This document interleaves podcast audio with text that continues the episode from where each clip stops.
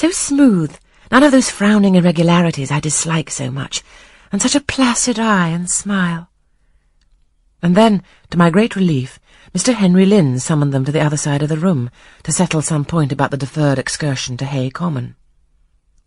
I was now able to concentrate my attention on the group by the fire, and I presently gathered that the newcomer was called Mr. Mason.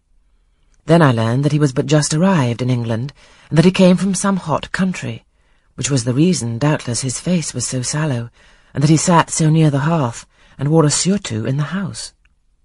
Presently the words Jamaica, Kingston, Spanish Town indicated the West Indies as his residence, and it was with no little surprise I gathered, ere long, that he had there first seen and become acquainted with Mr. Rochester. He spoke of his friend's dislike of the burning heats, the hurricanes, and rainy seasons of that region. I knew Mr. Rochester had been a traveller, Mrs. Fairfax had said so, but I thought the continent of Europe had bounded his wanderings. Till now I had never heard a hint given of visits to more distant shores.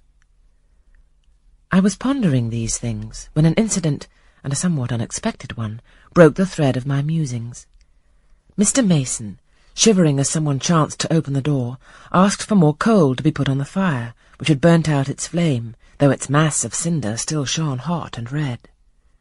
The footman who brought the coal, in going out, stopped near Mr. Eshton's chair, and said something to him in a low voice, of which I heard only the words, old woman, quite troublesome.